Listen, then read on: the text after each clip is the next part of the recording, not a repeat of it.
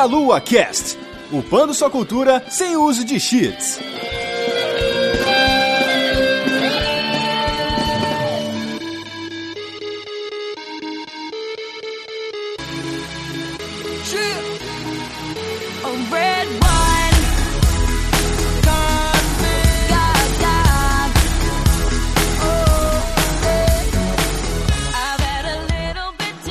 Saudações, queridos ouvintes! Estamos começando mais um Meia Lua Cast. Eu sou André Bach, embora os ouvintes novos não devam me conhecer mais.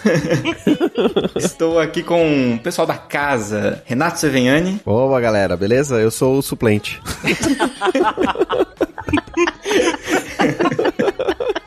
Caio Nobre. E aí, meus queridos? That's the way, aham, aham, I like it, aham, aham. Ah, que que é Nossa, isso? que delícia, cara.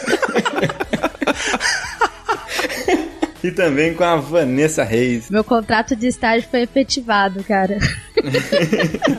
A Vanessa saiu de menor aprendiz pra funcionária, né? Tá foda agora pagar esses impostos da van aqui. Tá viu? mesmo. viu? Te falar, tem que pagar o imposto dela e do Banhammer ainda. Porte de arma aqui. né? Muito bem, estamos aqui hoje para falar sobre jogos de música. Mas antes de falar sobre essa delícia de gênero de games, vamos para nossos recadinhos. Delícia.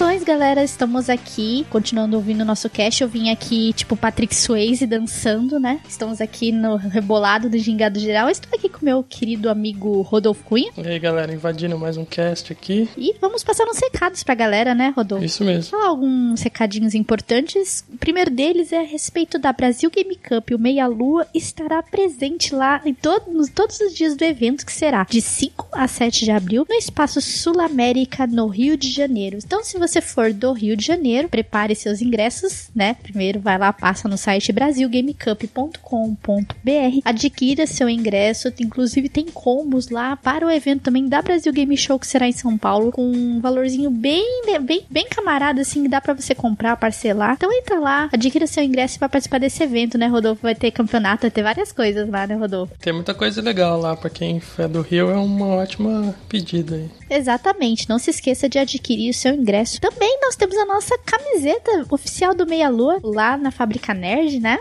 Isso, fabricanerd.com.br. Isso, aí vocês podem adquirir, né, o nosso uniforme verdinho, que está ainda mais verdinho delícia, e outros produtos, a caneca do Meia Lua, é, temos também a camiseta do Old School Gamer, com a arte do Mario Nakano, que é muito linda, preta, e você vai gostar muito. Então entra no site do Paulo, que é da Fábrica Nerd, ele tem uma variedade muito grande de produtos nerds, né, voltado para o público nerd. Então entra lá, dá uma conferida também. E se você deseja ajudar o Meia Lua de alguma forma, você pode ser nosso padrinho, né? Col- colaborando através do Padrim, né? Que é padrim.com.br barra meia lua, você pode ajudar, A gente. partir de um real por mês aí, galera. Menos que uma coxinha, vocês já ajudam o projeto a continuar e crescer e cada vez melhor para vocês. Esse padrinho dá direito a você participar do grupo oficial de padrinhos, conversar com a gente lá também, participar da zoeira e participar dessa delícia toda, né? Não custa nada, é menos que um cafezinho, menos que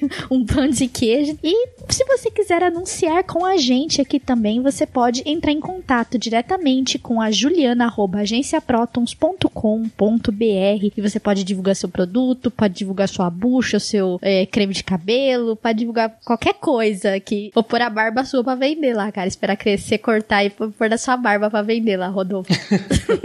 Será que compra? ah, não sei, cara. é da- É delícia, cara. Eu acho que vende, hein? Ó. Ficarei rico vendendo barba. Bom, Rodolfo, vamos voltar à nossa dança lá? Eu não, vocês vão. Ah, tá bom. Vamos lá, cara. Pegar o Just Dance aí e sair rebolando lindamente como Patrick Swayze, galera.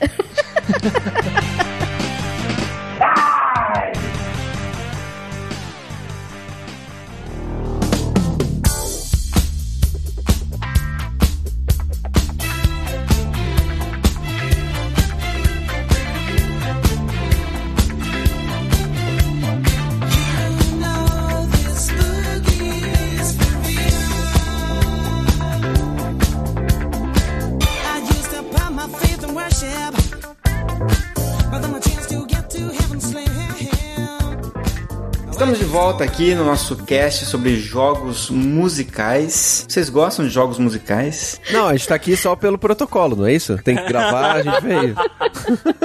Profissionalismo. Eu gosto muito de jogos musicais, porque acho que desde quando a gente é criança pra brincar naqueles tapetinho, né, da- ligado na televisão, é- era divertido demais, cara. não tem como não gostar daquilo. Eu gosto bastante de jogos musicais porque eu não tenho talento suficiente pra poder dançar ou tocar uma guitarra, então eu me divirto muito, entendeu? Legal, legal. Eu acho que as pessoas podem ir até o review de Just Dance 2016 no Meia Lua Ah, e descobrir por próprios o que, que eles acham que eu. É, eles vão se arrepender, vai queimar os olhos. Mas se, mas se eu resolver dançar, vou parecer uma batata rodando no meio da sala. O melhor é ser uma batata estilosa, cara. até que eu tenho ginga, cara, eu rebolo bem. Pra uma batata, né? Você rebola bem. Antes da gente continuar aqui com a nossa pauta, se se fizeram essa pergunta, por que, que o ser humano gosta de música, ou compõe, ou toca, ou ouve? Por que, que a gente gosta tanto disso? Pra isso Eu- nós trouxemos parei- um profissional que tem uma banda, né, Renato? Aqui. Exato. Você tá falando de mim ou do Bach? De você, Você pô, mesmo. minha banda. Como não? Aqueles seus vídeos tocando bateria do quê? É a apresentação da escolinha, cara. Cara, eu, eu nunca parei pra pensar por que, que a gente se, se mexe com música, digamos assim, né?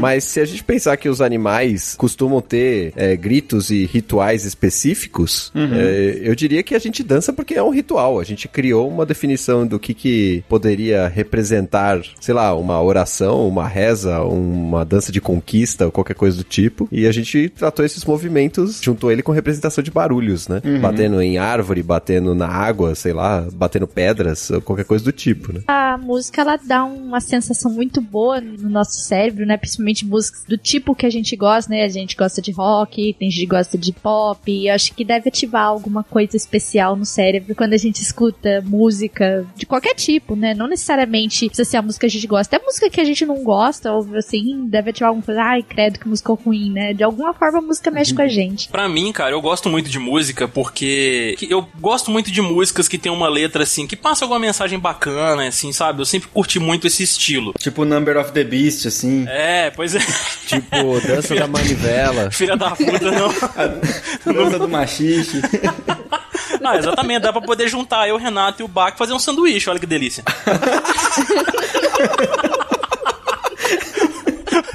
Junta toda aquela questão do ritmo com a letra bacana e tal. Assim, até mesmo algumas músicas que realmente não tem muita letra, mas tem um ritmo legal que faz você ficar feliz. Ela, tipo, meio que eleva um pouco a sua adrenalina, você fica mais contente, você tem vontade de mexer com aquele ritmo involuntariamente até, saca? Eu tenho muito isso quando eu tô escutando música, assim. Caio, o que, que você acha da letra da música da família do Ezio, assim? Da família. do-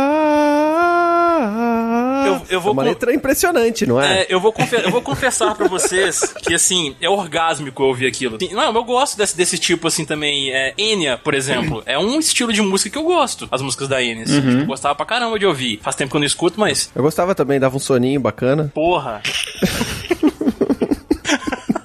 Mas eu também sempre tive essa dúvida, na verdade nunca tive essa dúvida, e ao lembrar do cast aqui eu pensei, deve ter algo científico já pesquisado a respeito, e tinha mesmo. Né? Em 2011, o pessoal, uns cientistas da Universidade de McGill, se eu não me engano acho que é Canadá, eles publicaram um artigo na Nature tentando desvendar o que estava acontecendo. Né? E uma das coisas que eles perceberam, e que é muito interessante por um lado, porque faz link com casts que a gente já trabalhou aqui, né? como por exemplo o de vícios em jogos e o de drogas nos games, e qu- quais alterações no cérebro acontecem, né? Quando a gente tá sob efeito de uma droga ou quando a gente tá sob efeito de um comportamento como o jogo, um comportamento que pode se tornar até mesmo compulsivo, né? A música é meio parecido com isso. Existe a mesma liberação que a gente já falou de dopamina, que é um neurotransmissor, no cérebro, na mesma área de recompensa do prazer, que acontece com, por exemplo, quando você utiliza uma droga, ou quando você tem uma recompensa, no caso, você está com muita sede e você bebe água. É, você está com muita fome e você come algo, um indivíduo faz sexo, qualquer coisa que gere prazer traz essa liberação de dopamina. E com a música acontece a mesma coisa, né? Um circuito de recompensa ativado. Então, se a gente pensar, não tá muito errado. As pessoas falam sexo, drogas e rock and roll, né? Os três liberam dopamina no núcleo accumbens e geram uma certa dependência. Uhum. E de certa forma também existe um aumento de dopamina num outro local do cérebro chamado núcleo caudado, que envolve a questão de antecipação do prazer, o que faz com que quando a gente ouça uma música específica é, que a gente já conhece, a gente ao mesmo tempo já relembra e traz junto a parte da memória também, né? Então essa memória afetiva que a gente tem relacionado com algumas músicas também acaba pesando, né? Por isso que a gente ouve às vezes músicas de infância que são às vezes nem são tão boas, mas a gente lembra a abertura de um, de um desenho, por exemplo. Sei lá, você ouve a abertura de Thundercats, dá uma nostalgia pra caramba, né? Nem se ouvir a música do Dragon Ball, você começa a cantar junto, ou até antes mesmo do negócio começar. Para mim só precisa citar o nome Dragon Ball Thundercats, você é. já associa a música já. Exato. E, e, isso é interessante porque é um impacto muito diferente do que qualquer outro tipo de som causa na gente e no nosso cérebro. E essa questão de ter familiaridade ela é importante porque essas áreas do cérebro que são ativadas quando a gente ouve uma música, elas também se comunicam com outras áreas como memória, reconhecimento de padrão. Então isso mostra pra gente uma tendência de a gente gostar de alguns tipos de música. Então se por exemplo, eu tô habituado a ouvir um tipo de música e eu ouço uma música nova, mas que ao mesmo tempo contém padrões semelhantes às outras músicas que eu já gosto. Então, por exemplo, eu gosto de metal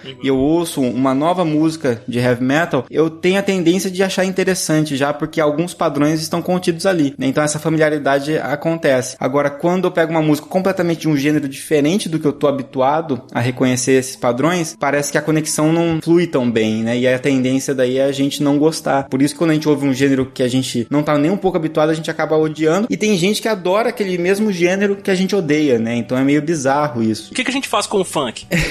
tem gente que gosta, né, Caio? Ah, cara, é, ah, nem, cara. E pra mim isso é um gênero destrutivo, destrói o cérebro se eu, se eu ouvir isso ali.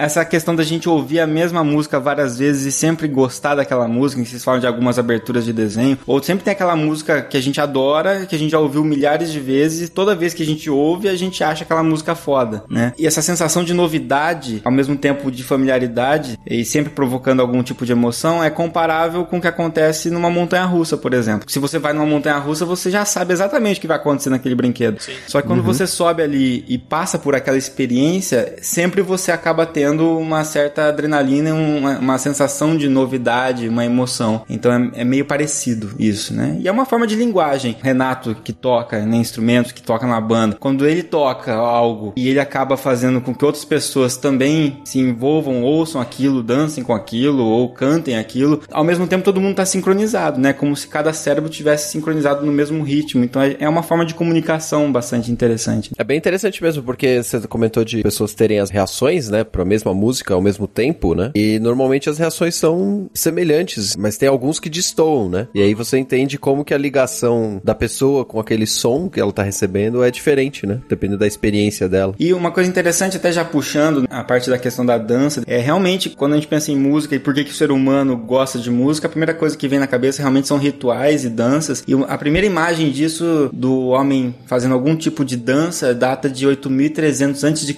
que é uma pintura, né, dentro de uma caverna na Espanha que tem nove mulheres em torno de um homem despido. Olha que delícia, cara. Que delícia, cara. Gostoso. que delícia. Gostoso. Eu não tava lá nesse ritual. Foi associado a um ritual de fertilidade, né? Então a gente sempre teve essa associação de dança com ritual, com magia, com cerimônias, depois expandindo isso para celebrações populares. Se você assiste, sei lá, Vikings, né, alguma série desse tipo, já retrata o povo dançando para comemorar determinadas coisas. E no final, apenas por uma forma de entretenimento, diversão comum, né? É banal. Essa é uma outra questão. Toda vez que um ritmo ele é percebido pelo cérebro, a gente acaba se movendo. E isso não quer dizer dançar, né? Não é porque a gente ouve uma música e sai dançando. Tem gente que não é assim. Mas alguns movimentos involuntários, às vezes de marcação de tempo, da mão batendo, o pé marcando o tempo no chão, sem a gente perceber, a gente acaba fazendo, a não ser que voluntariamente você fale, ah, não, eu não quero me movimentar enquanto eu ouço essa música. Aí você fica realmente parado. Mas de modo geral, a tendência é se mover e tem um estudo mostrando uma questão interessante que bebês de 5 meses a 2 anos eles respondem melhor a ritmos do que discurso. Ele entende mais o que é a música e responde melhor do que uma pessoa falando com ele, por exemplo. É uma habilidade inata, né? O ser humano nasce com essa habilidade. Depois alguns perdem, né? Violentamente. Não é porque ele tem uma habilidade que ele é habilidoso, né? Exatamente.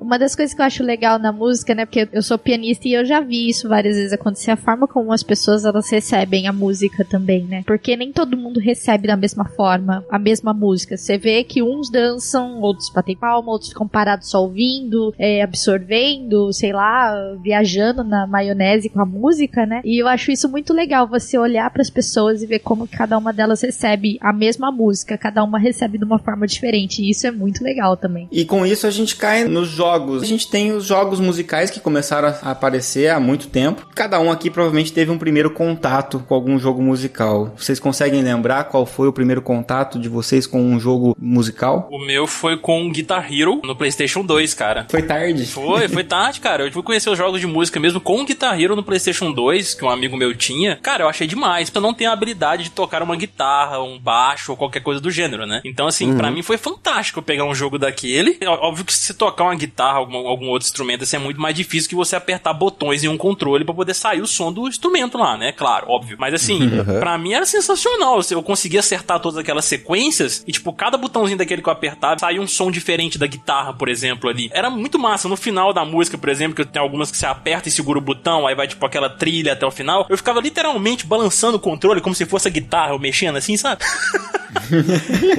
o controle. É. O controle, para, é. É muito bom, cara. É foda. Não, eu não ia lembrar desse jogo, mas eu tava conversando com a Tati e ela lembrou desse jogo. que se chama Mario Paint. Olha. Porque o Mario Paint, além dele ser um joguinho que vinha com o mouse, ele também tinha uma das funções dele que era uma partitura, um pentagrama. Pentagrama não é. Pentagrama. A partitura é depois que você já escreveu ela, né? Isso. Mas, Sim, mas a, a folha em é branco completa. é alguma É, coisa. é, tem cinco linhas. Isso, isso. É pauta. Para de falar Pauta, esse negócio de pauta. pentagrama, você vai atrair coisa ruim pra esse cast aqui, cara. Você invoca uma música, né? Só que aí você invocava suas músicas, é, oferecendo aos- ao, deus Super Mario flores de fogo, cogumelos, essas porcarias assim, né? E você ia desenhando basicamente uma música, e você dava play e ele tocava. Esse é provavelmente o primeiro jogo de música que eu joguei, mas eu não ia lembrar dele como um jogo primeiro, assim, sabe? É fantástico porque esse jogo aí também, assim, não foi o primeiro que eu entrei em contato, eu conheci depois de mais velho. Mas se você digitar hoje no YouTube, qualquer coisa, Switch Start Online Mario Paint, tem. Alguém fez a música ali, reproduziu no Mario Paint. E, cara, guardadas as devidas proporções e limitações, né, de um, de um minigame dentro do Mario Paint, saem umas composições muito fodas, cara. Depois, uh, digitem no YouTube, tem pessoas dedicadas a ficar passando as músicas para o Mario Paint. É que agora é mais rápido, né? Porque os mouses que os caras usam no- nos emuladores são mais, mais decentes, né? Você, quando tiver a oportunidade de jogar Mario Paint num daqueles mouses originais lá, pelo amor de Deus, cara. Aquilo lá é inferno. Bom, é melhor que jogar Art Alive no controle do Mega Drive mesmo, sem mouse. Justo. É melhor não jogar Mega Drive então, né, gente? Não, vai tomar no cu, cara. E eu fui confirmar, o nome é pentagrama mesmo, ou pauta, que nem a Van falou. Chupa, chupa todos nós aqui que caçoamos do Renato, cara. Não, é, isso pra mim é associação com o demônio, cara, não. Mas é por isso que a gente gosta de heavy metal. e a gente canta em inglês porque inglês é a língua do diabo. Isso, como já diria a Massacration, né? É isso. Porque nós somos adoradores do demônio! É tudo questão de metal, metal em geral, cobre, zinco, ferro. É isso. Nossa, caraca. ok, vou parar de citar Hermes e Renato aqui que tá foda. Olha, eu vou falar os dois primeiros que eu entrei em contato, de- mas um dos primeiros que eu entrei em contato foi aqueles de shopping mesmo, né? Que a gente ia e você tem que apoiar na, nos corrimãozinhos assim e ficar trocando pé de lugar naquela seta, sabe? As setas o- eram diagonais e meio ou era frente, trás, esquerda, direita? Era frente, trás, esquerda, direita, porque era bem antigo mesmo. Então esse é Dance Dance Revolution. No shopping lá de Sete Lagoas tem dessa da diagonal e meio. Pump It Up, que é coreano. Ah, Renato tem uma cara de que ficava segurando naquelas barras lá e dançando que um maluco. é. Um amigo meu Eu fez aniversário uma vez e ele alugou uma máquina de pump. É, Nossa, beleza, cara, que genial. que delícia, hein, Renato? Você fez polidense fácil naquela máquina, né, cara? É divertidíssimo, cara. É divertidíssimo. É, é legal ser ruim nesses jogos.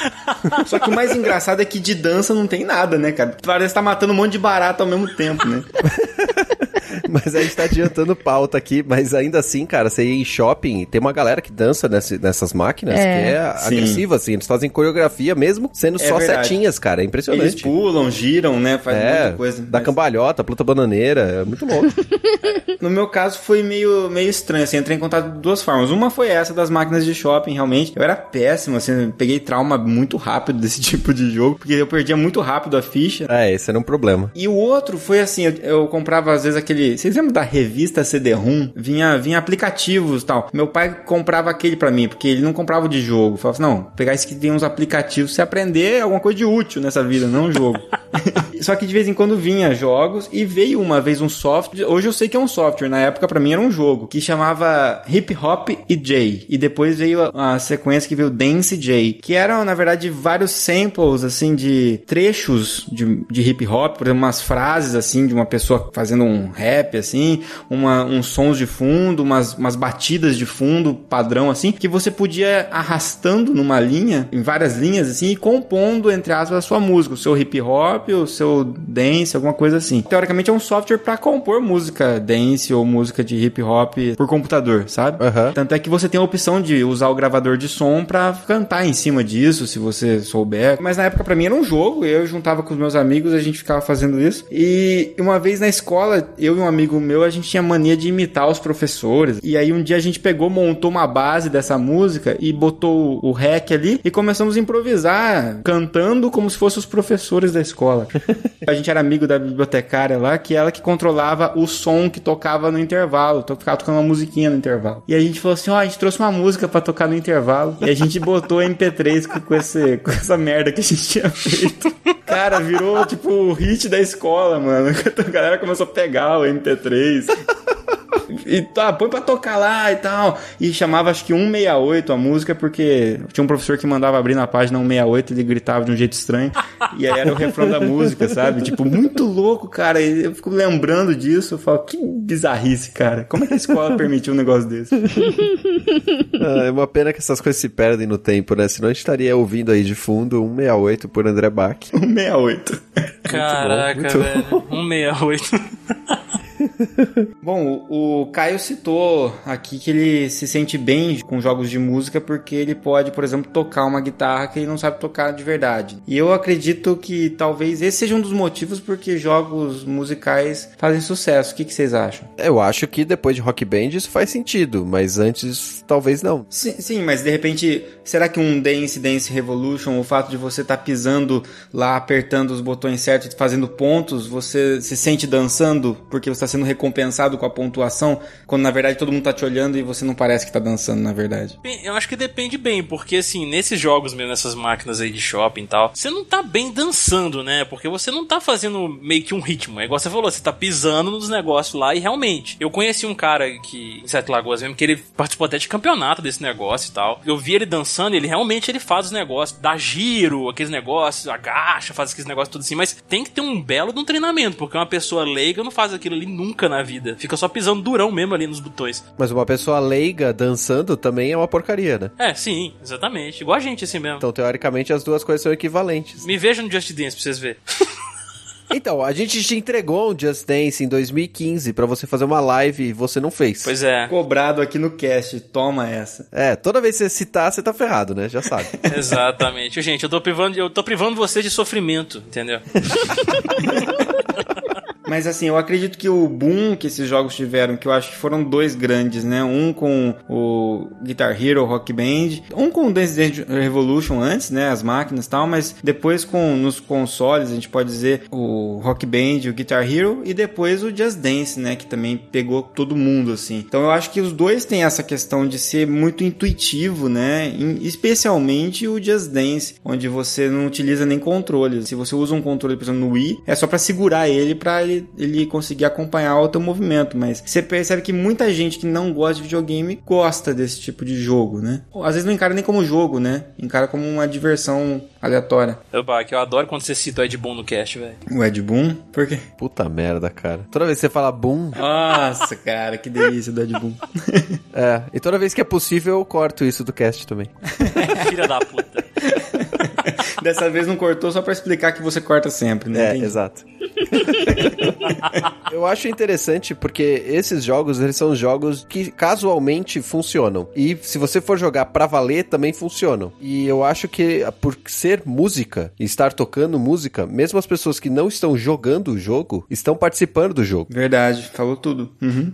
Porque eles são tipo a plateia. Você tem um rock band, você tem lá a pessoa com a bateria, a pessoa com o baixo, com o teclado, não sei o que lá, né? Com todos os equipamentos que tem do rock band. E você ainda tem o público, que são as pessoas que não estão jogando. Dentro do contexto de banda, isso faz sentido. Dentro do contexto de dança, no Just Dance, no Dance Revolution, também faz sentido o público. Sim, e tanto que se você vai na BGS, você vê o povo dançando ali, né, com o videogame, mas depois você vê ao redor do palco, todo mundo tá dançando também. Ninguém tá contando ponto ou jogando, mas todo mundo interage do mesmo jeito, né? Isso é, isso é bacana. E com isso você não consegue fazer com outros jogos, realmente. E da BGS é o do palco mais lotado, inclusive. É o do Just Dance, que a galera fica lá o tempo todo dançando e ninguém cansa. Isso é muito legal. Dando um exemplo até de eventos menores mesmo, aqui em Belo Horizonte recentemente teve um Pátio Games aqui, que foi organizado pela Saga, e lá tinha Just Dance. Cara, era Just Dance era massa, sabe assim? Era a galera toda lá, todo mundo reunido, até gente mesmo que não sabia dançar nada, assim. Juntava lá no meio do povão, começava a dançar junto, até criança pequena, cara, tava lá brincando, sabe? Então, assim, é uma coisa que realmente contagia o público, o Just Dance. Não tem jeito. Agora, na primeira semana de fevereiro, teve a Campus Party. E dentro da Campus Party, a galera leva computador, leva um monte de coisas ali para eles se entreterem e interagirem. E tem pelo menos uns 3, 4 cantinhos que os caras colocam uma televisão, colocam um Kinect e tem lá um Just Dance, um Dance Central, alguma coisa do tipo, que os caras ficam dançando, cara. Ele não precisa de espaço, assim, precisa de espaço,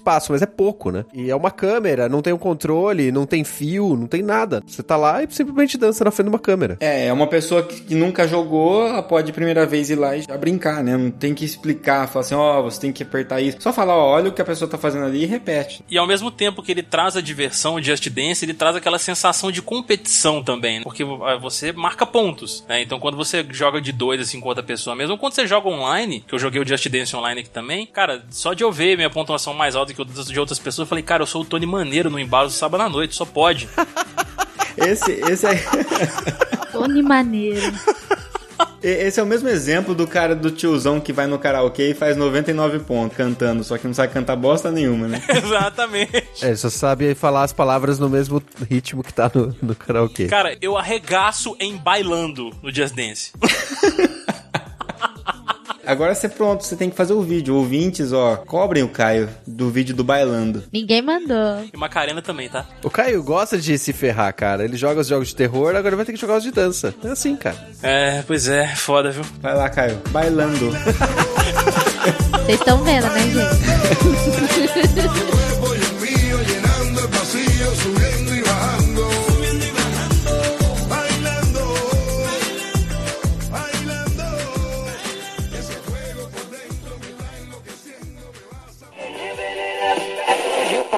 Bem-vindo à Rádio 2.0.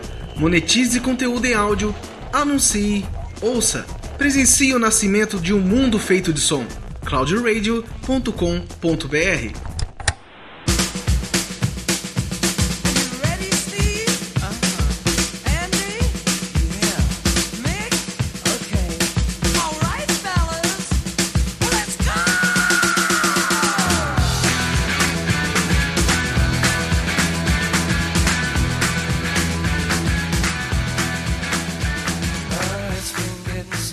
Muito bem, então fizemos essa introdução aqui sobre a música, sobre jogos musicais, nossos primeiros contatos, mas vamos ao que interessa então, relembrar os jogos dos diversos estilos. Pode começar com os jogos que cativaram boa parte de nós assim nos consoles, que foram os jogos de instrumentos, né? Em especial guitarra, mas não só guitarras, né? Então vamos relembrar aí jogos de instrumentos. Obviamente a gente tem que começar por quem? Guitar Hero, né? não tem como. Eu acho que começou com a guitarra porque ela é um instrumento que comumente, né, na música popular assim, é utilizado para fazer a linha melódica. Se você não tiver um vocal, você pega um violão ou uma guitarra e você toca as notas que são as notas que o cara tá cantando e todas as pessoas identificam. Se você pegar um contrabaixo ou uma bateria, já fica mais difícil. As pessoas não têm essa mesma associação. Ela faz tanto a linha melódica quanto também o acompanhamento, né? Então, na verdade, se você tem duas guitarras, pronto, já tem música. E, lógico, o piano também poderia fazer isso, mas eu acho que a guitarra, ela traz aquela questão do superstar, né? Do cara, do rockstar, né? O cara, o cara que é, tá lá no palco fazendo aquela performance, que é diferente de um cara no piano, né? É difícil, a performance do piano é mais intimista, não, não chama aquela atenção para você ser um astro do rock, né? Como acontece com a guitarra. E acho que é isso que foi o grande apelo. Porque também você acaba podendo trabalhar um repertório muito interessante. Mas tem uma coisa também que se você pegasse o piano ou o teclado para colocar como o primeiro jogo que você vai criar com um instrumento vai ser um piano ou um teclado. Ele seria basicamente uma aula, entendeu? Porque as teclas são as teclas, não tem outra coisa. Você não tá transpondo uma corda para uma tecla, né? Você tá transpondo uma tecla para uma tecla. Não precisaria corresponder ao piano de verdade, a guitarra também ali é só uma guitarra com botão Sim, sim, mas eu tô falando só porque a associação é direta, entendeu? Tecla pra tecla, tecla pra botão, é, é a mesma coisa. Agora, a corda, ela depende de você bater naquela alavanquinha, né, no Guitar Hero, e você apertar um botão ao mesmo tempo que você aperta o botão. Esse é um detalhe do Guitar Hero que evoluiu depois, porque o primeiro Guitar Hero que eu joguei, que foi lançado pro PlayStation 2 aí, você não tinha que apertar um botão e o das cores ao mesmo tempo pra poder sair, não. É só bastava você apertar o das cores pra poder fazer. Era os R's, era, era R1, R2, L1, L2. Era tecla, né? Tanto é que depois que eu fui pegar um Guitar Hero posterior que saiu a versão do PC, acho que a primeira versão do PC que saiu pro Guitar Hero, eu fui jogar, eu tava tentando fazer o botão das coisas, eu falei, essa caralho, essa porra não tá saindo. Aí eu fui ver que tinha um botão a mais que você tinha que apertar junto, que adicionou uma dificuldade a mais ao game. Eu falei, ah, não, cara, tava tão bom só os botãozinhos lá em cima. É, e que era o interessante, porque realmente eu, assim, quando eu fui jogar, eu já gostava, tocava um pouco de guitarra e tal, e aí eu fui jogar o Guitar Hero no controle, eu achei uma bosta, cara, sério. Eu falei, as músicas são legais, mas eu não quero jogar isso não. Depois que eu vi a guitarrinha, aí eu achei divertido pra caramba. Mas a guitarra tinha a alavanquinha lá da palheta, não era só o botão, né? Exato, a, gui a guitarra sim. Mas é o que eu tô falando. Se eu, quando eu jogava no controle, eu achava meio estranho essa questão de você só apertar o botão para fazer o som. E quando pegou na guitarra, eu achei mais intuitivo, porque eu já tava habituado com o violão, por exemplo. Nossa senhora, o, o Bach acabou de destruir a minha imagem de aço do rock do primeiro Guitar Hero, velho. Cara, mas foi o que a maioria mais jogou, sabe por quê? Foi acessível a todos. A partir do momento que o Guitar Hero começou a exigir a guitarra, porque senão eles não iam vender a guitarra, aí parou de ser acessível. Eu lembro de muito de amigos falando assim, pô, eu tenho só até o Guitar Hero tal, acho que era o 3, que é o que dá para jogar sem guitarra. Depois de tal Guitar Hero não deu mais, não joguei mais, porque eu não ia comprar uma guitarra, entendeu? Mas eu tô com você nessa de que o, jogar no controle não era o jogo que eu queria jogar, assim. Mesmo eu sendo ruim no Guitar Hero, Guitar Hero não é o, um jogo que eu gostava de jogar, assim. Eu não gostava de jogar a guitarra. Eu gostava de jogar a bateria porque era mais divertido. Mas eu era ruim igual, entendeu? Não era esquisito. É, a bateria, de certa forma, trazia até um pouco, guarda mais semelhança com a própria bateria verdadeira, né? Se a gente pensar. Eu preferia também com a guitarra também, do que com o controle. E realmente, quando eles tiraram, colocaram aquela alavanca, ficou difícil, mas eu não achei a dificuldade tão grande assim também, não. Era questão de costume mesmo. É, questão de costume, exato. O problema é que eu tava acostumado a tocar os instrumentos de corda, entendeu? Aí quando eu ia pra um botão, o botão não fazia sentido para mim. Essa sequência de notas não seria nessa ordem, seria em outra ordem. Aí, tipo, bagunçava tudo na cabeça. Exatamente. Eu lembro, eu lembro até hoje de ir na casa de amigos, assim, que tinha uma guitarra daí, só que a pessoa também não ia ter duas guitarras, né? Tinha uma. E aí você ia jogar de dois para competir, e aí as pessoas falam assim, não, eu quero jogar com controle, porque quem tá no controle tá com vantagem. Eu era o único que pedia, não, me dá a guitarra, porque eu me sinto mais fácil tocar na guitarra do que no controle, entendeu? Só que assim, eu, vocês conhecem a minha história, né? Eu não tive PlayStation 2, nem GameCube, nem Xbox, né? Eu tinha nessa época o melhor videogame dos 128 bits, que era o Dreamcast. Também tinha, também tinha. Comprei ele primeiro. E aí, cara, eu não tive essa, essa geração do Guitar Hero, eu pulei, eu não tive console mesmo. Fui jogar, ter a minha guitarra no Wii. E nessa época eu, eu era louco por jogar esses jogos de, de música, não conseguia, não tinha. Mas aí eu descobri o Guitar Hero de pobre, que chama, para computador, que chama Frets on Fire. Ah, Ah, já ouvi falar, já ouvi falar sim. Qual que é o legal dele? Você pega o seu teclado, vira ele de ponta cabeça, coloca os seus dedos no F1, F2, F3, F4 ali, F5, como se estivesse segurando uma guitarra, e o Enter era a alavanca como se fosse a batidinha lá da corda. Então você simulava uma guitarra usando o seu teclado. E aí você pegava, sei lá, um teclado sem fio, ou mesmo com fio, tá? Pra fazer. E, cara, funcionava muito bem, assim, pra uma coisa, sei lá, Rudimentar. gratuita que você baixava, né? Rudimentar. E só que assim, o problema era as músicas de direito autoral, né? Então, você tinha um monte de música aleatória que as pessoas fizeram e aí tinha umas gambiarras pra tentar jogar as músicas fodas, mas aí não funcionava tão bem, entendeu? É, Eu, eu tô olhando imagens dele aqui, eu, eu lembro disso, dessa situação. Eu só não sabia o nome do jogo. Eu joguei na casa de alguém e, e nem, nem sabia qual era o jogo. É uma dica até hoje pros ouvintes que nunca tiveram a oportunidade de usar a guitarra ou de não, não tem a guitarra e não tem interesse em comprar a guitarra, baixem o Frets on Fire e vocês com o teclado vão ter uma sensação muito parecida com a sensação da guitarra. Tanto que eu, por treinar muito no Frets on Fire, eu era bom no Guitar Hero com a guitarra, entendeu? Porque é a mesma dinâmica. Legal. Sim, é, é bem parecido. E provavelmente hoje deve ter muitas músicas que não têm direito autoral, mas os caras já fizeram gambiarra, né? O que acontecia? A música que era do Frets on Fire, composta pro Frets on Fire, era exatamente, funcionava igual o Guitar Hero. Se você errava a nota, ele dava. Você não ouvia a nota, né? Porque você errou. Então você não ouvia a nota e você tinha a sensação de estar errando. As músicas que tinham direitos autorais, com as gambiarras, você errava a nota, você perdia ponto, mas não falhava o som na música, entendeu? E então você ficava com aquela sensação de que, ah, pô, eu tô errando aqui, mas a música continua tocando igual, né? Que, que bosta, né? Mas peraí, você falou que você tinha o Dreamcast, né? Que você não jogou Guitar Hero na época e tal, você foi jogar depois. Sim. Mas isso quer dizer que você jogou samba de amigo? Ah, Eu não joguei porque eu não, não tinha as maracas. Eu queria jogar, cara, samba de amigo. Deve ser muito divertido. Eu não tinha, mas eu joguei na casa de um amigo que é, começou a trabalhar com review de jogo nessa época. E o irmão dele comprou e trouxe dos Estados Unidos. Ele tinha samba de amigo e o Donkey Konga. Ah, o Donkey Kong. aham. E aí, mas aí como é que foi a, a sensação? É esquisito, porque eu não tenho a menor noção do que, que é tocar uma maraca, né?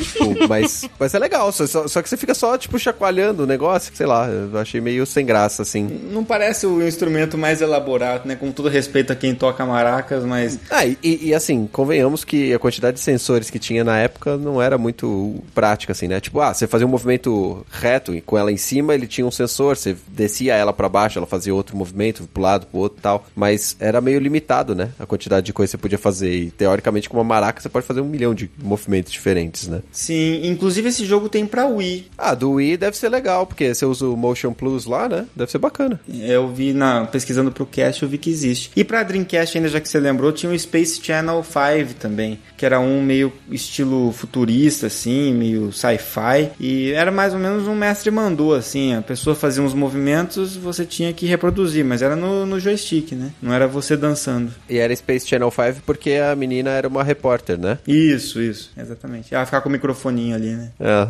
lembro, lembro disso. Não tinha, mas eu lembro. ah, Dreamcast.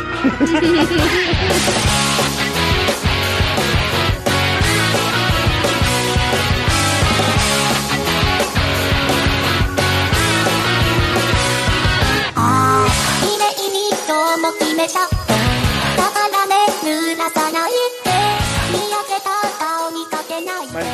Guitar Hero e daí logo em seguida a gente tem o seu competidor direto ali que é idêntico, né? Só muda um pouco a questão da resposta, do tempo, das teclas, pelo menos eu acho o Guitar Hero mais exige mais precisão, assim, não sei. Mas a gente tem aí o, o Rock Band, né? É, então, a, a grande diferença do Rock Band foi que ele trouxe a bateria, né? Uhum. E ele permitiu o microfone também, né? Eu não lembro se já no primeiro ou só no segundo, mas ele já permitiu o microfone também. Então dava uma variedade de instrumentos maior. Talvez a precisão do Guitar Hero fosse maior porque ele era Guitar Hero, ele foi feito pra guitarra, né? O Rock Band foi feito pra várias coisas, então talvez a- o fato de ter vários instrumentos diferentes tivesse feito eles mudar, né? Alguma coisa assim. É verdade. E eu acho que só trouxe é, vantagens assim pro mercado desse tipo de jogo, eu acho, porque com essa concorrência dos dois, houve uma briga para licenciar determinados tipos de música. Então, hoje em dia você pega o Guitar Hero, você tem Guitar Hero Aerosmith, você tem Guitar Hero Van Halen, daí você tem rock band, Beatles. Então você tem vários segmentos diferentes com músicas que para todo tipo de gosto, né? Muito puxado, obviamente, pro, pro rock. Felizmente para nós. Sim, mas você podia comprar as músicas de- no- depois de um tempo. É, acho que no primeiro eu não lembro se tinha, acho que devia ter também. Você podia comprar a música digital, né, pra ele, já adaptada. Então você fazia downloads lá, comprava música por música. E é curioso porque muita gente não comprava música digital, tipo iTunes, mas gastava rios de dinheiro comprando música de rock band. É, é verdade, é interessante isso. Isso acontece até hoje, os outros jogos mais novos também. A gente aceita, né? Porque é tipo um, é uma expansão, uma DLC pro seu jogo, né?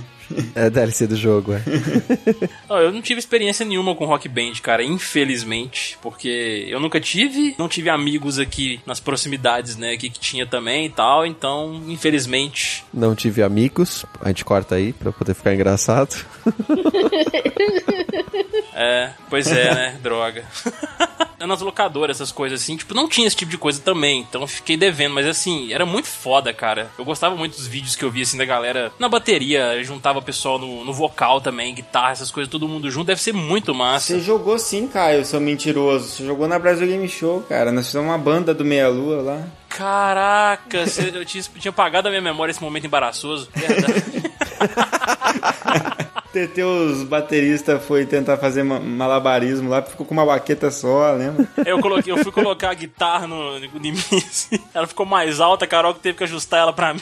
Parecia um Caralho, cavaquinho, né? velho. Parecia um cavaquinho. Cavaco Hero, né? Caraca, velho. Olha aí, não lembrava disso não. Pepeu Gomes Edition, né? E é, falando nessas edições malucas, assim, na época da, da pirataria do PlayStation 2, surgiu um monte de paródias, assim, né? O pessoal fez igual, era, igual fazia com o Bomba Pet lá pro futebol, né? O pessoal fazia modificações, hacks, né? De, tem de tudo, de música de anime, tem, sei lá, cara, é tudo quanto é tipo mesmo. Nossa, de música de anime, é verdade. Puta merda. Tinha nas anime friend da vida sempre uma salinha com essas Exatamente. o que é muito bizarro, né, cara? Tipo, tá num evento assim você tá jogando num puta evento grande um jogo claramente pirata, né? Só faltava eles fazer adaptações do game, tipo, sei lá, com pandeiro, berimbau, essas coisas também, pô. A adaptação que veio foi o DJ Hero. Oficial, né? Sim, sim. Cara, alguém jogou DJ Hero? Não, cara. Ninguém que eu conhecia chegou a cogitar comprar, assim, sabe? Nossa, não tinha a menor vontade, hein? Acho que eu nunca vi ao vivo a mesinha, assim, nem em loja, sabe? Nem eu. Eu até eu cheguei a ver a versão de Guitar Hero pra, pra DS, que era uma adaptação que você fazia pra ter os botões. Nossa senhora! Você usava. O jogo original ele vinha com uma palhetinha. Pra Isso. você usar em vez da estilos. Nossa! Uhum. Isso aí dava uma, uma dor no pulso, cara, porque era uma tentativa de simular a guitarra, mas não ficava igual e ficava muito pouco ergonômico, cara, muito ruim. Não serve pra isso, não. Nossa, era horrível, horrível. Ah, Mas assim, esses são os, os de instrumentos, né? São os mais famosos aí. Com certeza fazem bastante sucesso. Mas tem uma série que ela é menos, assim, famosa com a galera, mas que tem uma grande fama e que já traz um... é um pouco mais refinado em termos de instrumento, né? Que é o Rocksmith. É, o Rocksmith realmente é um jogo que não se popularizou tanto porque você não vai tocar com a guitarra do Guitar Hero e apertar meia dúzia de teclas. Você vai tocar com a sua guitarra. Então, ele vem com a interface para que você consiga né, ligar a tua guitarra no um cabo USB. E, cara, todo mundo que eu já conversei fala que o cabo que vem original no game é muito bom e qualquer outro paralelo que você tenta usar, porque às vezes você não tem o original, às vezes você comprou de alguém usado, É, ou quebrou o seu, você pegou desesperado um outro qualquer. Exato, dá problema, cara, dá uns que acabam sendo interpretados como notas. Então, por algum motivo, tem uma tecnologia do demônio ali dentro que só deixa funcionar o cabo original. É o pentagrama do Renato que tá lá dentro. E é interessante, por um lado, porque assim, tem vários jogos, minigames ali dentro, não só a música em si para você tocar, como o Guitar Hero, mas assim, tem vários jogos que você tem, por exemplo, é, trabalhar as escalas, mudar rápido de casa na guitarra, aumentar a velocidade, começa devagar e vai crescendo. Só que não é um monte de exercício chato, são jogos. Você tem que fazer ponto, você tem que ficar passando uns patinhos em cima, como se fosse em cima da sua guitarra, e você tem que ficar batendo nesses patinhos para eles caírem, entendeu? E nisso você tá trabalhando velocidade do teu dedo numa guitarra de verdade, que é um monte de exercício que o teu professor de guitarra passa ali às vezes, que você fica fazendo em casa e saco cheio porque que você quer tocar, lá você faz e começa a fazer um monte porque é divertido, entendeu? Então é uma forma lúdica, de, de certa forma, de ensinar as pessoas a tocar. Lógico que não vai substituir uma aula, mas assim, achei bacana como que um jogo, ao mesmo tempo, se tornou uma ferramenta de ensino bem sucedida, assim, eu acho. Eu achei animal a ideia quando eu vi o lançamento. Inclusive, na época que eles anunciaram, eu achei que era balela, assim. Eu achei que era, tipo, piada de primeiro de abril, assim. E eu sempre fiquei curioso de, pra testar, mas eu nunca fui atrás, sabe? Não procurei, assim. Eles lançaram um pra baixo também, não foi? Eu acho que sim. Uma expansão ou um... Acho que sim. E o interessante é que, assim, é aquilo que a gente já falou em outros casts também, né? Não deixa de ser uma gamificação do ensino da música. É verdade. Pro Renato não ia ter graça, não ia platinar o jogo em um dia. Não, eu sou ruim, cara. Cara, eu acho que acho que dá pra ficar bem difícil aquele jogo lá, viu? Sim, pelo que eu vejo, assim, o pessoal que tem e que usa mesmo, fala que se você não tem noção nenhuma de música, você pena bastante com os exercícios até você conseguir tocar, tipo, a sua primeira música lá, né? A gente tá falando de um jogo extremamente evoluído aí, que é literalmente tocar música num jogo de música. né? Agora, tem outros jogos que usam controles esquisitos também e que precisam ser citados antes da gente seguir pra outros estilos de jogos de música, e ainda dentro desses jogos de instrumento, que eu fui ter contato, ah, momento babaca, quando eu fui pro Japão. Ah. Ah, me desculpe. Legal. Aqui tem alguns atualmente, porque o pessoal importa bastante, assim, né? O pessoal deve ter visto o, o jogo de taiko, que são dois tambores gigantes, assim, na sua frente, e você vai batucando e tal. Eu cheguei a jogar lá no, no Japão esse daí. É muito divertido, cara. É, é estranho porque, teoricamente, só tem dois botões. Sim. Mão direita e. É, mão direita e mão esquerda. Só que tem é, posições e, e jeitos que você bate aquela baqueta do, do taiko que ele dá um, um ponto diferente, um movimento diferente. Aí você tem que saber aonde que você bate. Então, deve ser semelhante ao que é o taiko mesmo, né? Variações de. pra poder tirar sons diferentes daquele instrumento. É, é bem divertido. E, assim, esse normalmente tá na frente da loja, assim, não tem muita gente tocando. Agora, tem um que chama Pop and Music, que eu, esse eu não joguei, mas ver a galera jogando é bizarro. Porque, assim, imagina é, o, o arcade, né? Então tem uma tela na sua frente, e você tem, em vez dos botões, botões os seis botões do coisa e uma alavanca, como se fossem botões grandes, como se fossem aqueles do passa ou repassa, sabe? Um botão de game de televisão. Então, você tem uns, uns 8 ou 10 desses, assim. E aí, é, cada um tem uma cor, e aí a tela que tá na sua frente é igual ao Guitar Hero. Então, você tem que ficar batendo nesses botões. Só que você olha a galera jogando, eles jogam de luva pra não escorregar a mão no botão. Ó, o profissionalismo, né? É, então. E tem umas músicas que são muito rápidas. Muito rápidas. Os caras são muito rato. É muito louco. Mas é um Guitar Hero estranho. Cara, eu tô vendo aqui um vídeo muito louco, cara. Muito louco mesmo, porque é muito botão, cara, pra você conseguir. Eu, eu teria que ficar olhando e pensando muito. É, então. E, e eles nem olham pro botão. É muito louco. São muito bons. E tem cor meio parecida, cara. Tem uns amarelos em cada ponta. É. né? Bizarro. O cara. Renato voltou de lá um profissa do J-Rock, hein? Ó. J-Rock é muito bom, cara. J-Rock é muito bom. um parecido com esse é um que chama Jubeat. Esse é mais recente, assim. Ele é um quadrado 4x4, então tem quatro linhas de botões, né? 16 botões ali. E os botões são a tela. Então você tem que ficar olhando pro botão e é tipo um gênios, assim. Ele vai, vai, vai colorindo o, o botão numa cor específica e você tem que ir batendo no ritmo que tá ali a, a música. E também é outro jogo que tem um nível de jogo absurdo, assim. É muito difícil. Que massa, cara. Como diz o Léo Lins, é, é gênios, mas parece ser um retardado batendo naquele negócio, né? Exatamente.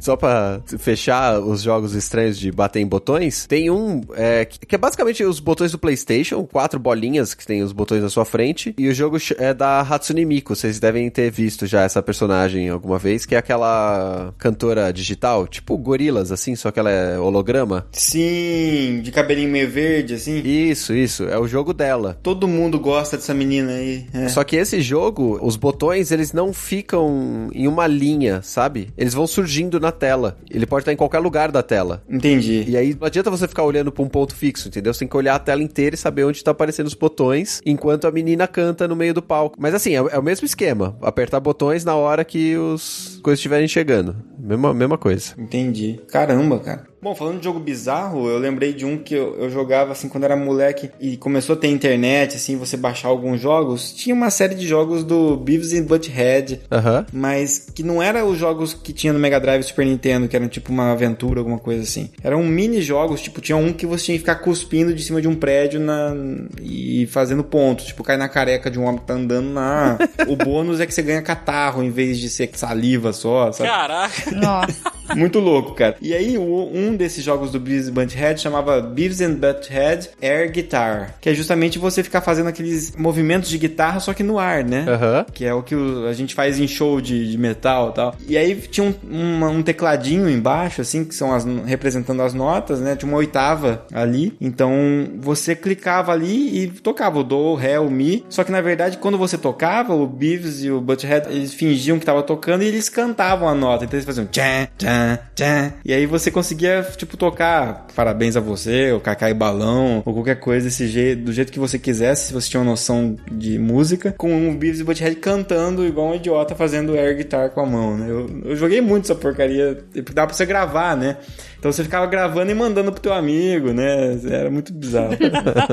Bom, cara. Então, de instrumentos, assim, os que eu mais joguei foram esses. Não, não lembro de outros mais importantes, assim. É, também não, não lembro nenhum, não, de instrumento. A minha experiência foi só Guitar Hero mesmo, cara. O Caio tá aqui pra falar de dois jogos, é foda. né? Exatamente. De três, É, na né? verdade. Tem, mais, tem mais um ainda na lista. Ele tá aqui também pra ser cobrado dos vídeos dele. É. É, Deixar exatamente. registrado pra, pra milhares de pessoas. Droga. É só pra lembrar do seu contrato, Caio. É, olha só. Sua posse aqui vai ser impugnada, você vai ver. Get hurt, can't feel anything. When will I learn? I push it down, push it down. I'm the one for a good time call, phone's blowing up. Ring on my doorbell, I feel the love, I feel the love. One, two, three,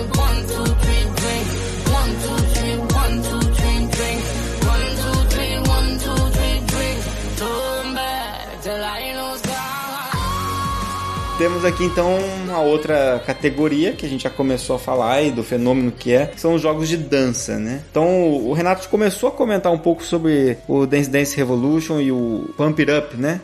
E aí falando que tinha pessoas que fazem coreografia e tudo mais daquilo, né?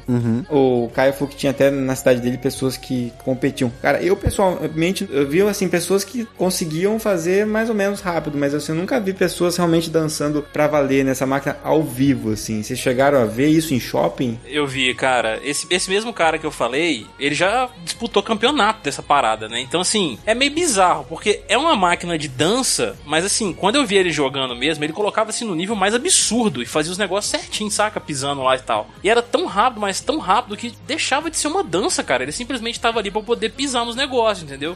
Às vezes que o ritmo da música ficava um pouco mais lento, aí ele fazia uns negócios de tipo, ah, dava uma rodada e agachava, cruzava a perna, essas coisas assim, entendeu? Mas em suma, se tipo, você jogando um negócio no nível mais difícil, é você ficar pisando, aí perde um pouco daquele negócio de dança, sabe? Mas é uma máquina de dança, ainda assim.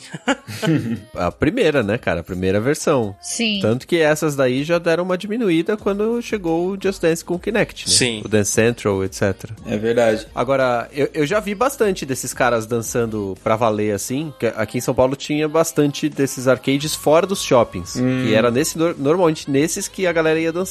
No- dentro dos shoppings, normalmente não tinha muita gente assim. Era mais caro, né? Sim. Como esses jogos eram uma dança, um, um coisa, né? Pra eles ficarem treinando e tal, ficava caro. Mas nos arcades de rua tinha bastante. É, e eu lembro de pe- pessoas que normalmente elas faziam duplas às vezes e, e coreografias iguais, né? Era interessante ver o pessoal tentando sincronizar, né?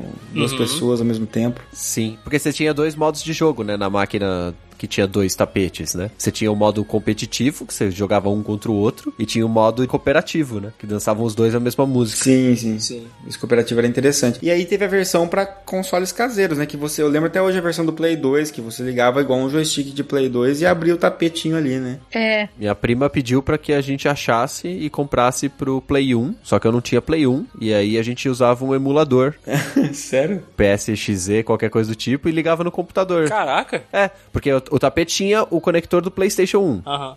Esse tapete pra computador, ele vinha um adaptador que virava entrada serial, se eu não me engano. Caraca, Nossa, impressora. É, você colocava na coisa da impressora. Nossa. que doideira. Entregando a idade aqui já. Eu acho que eu ainda tenho esse tapete. Se eu procurar, eu acho que eu ainda tenho. relíquia, cara, relíquia. Mas ele não funcionava direito, não, cara. Era meio, meio, meio tosco, assim. Eu lembro disso, porque ele era meio fino assim e você não conseguia sentir o, o feedback se você estava pisando de verdade ou não, né? É, porque na máquina, né, você tem um treco que é tipo um piso elevado, né? É alto, assim. Sim. É, então, quando você pisa no botão, o botão dá uma afundadinha, né? Você sabe que você tá pisando no botão.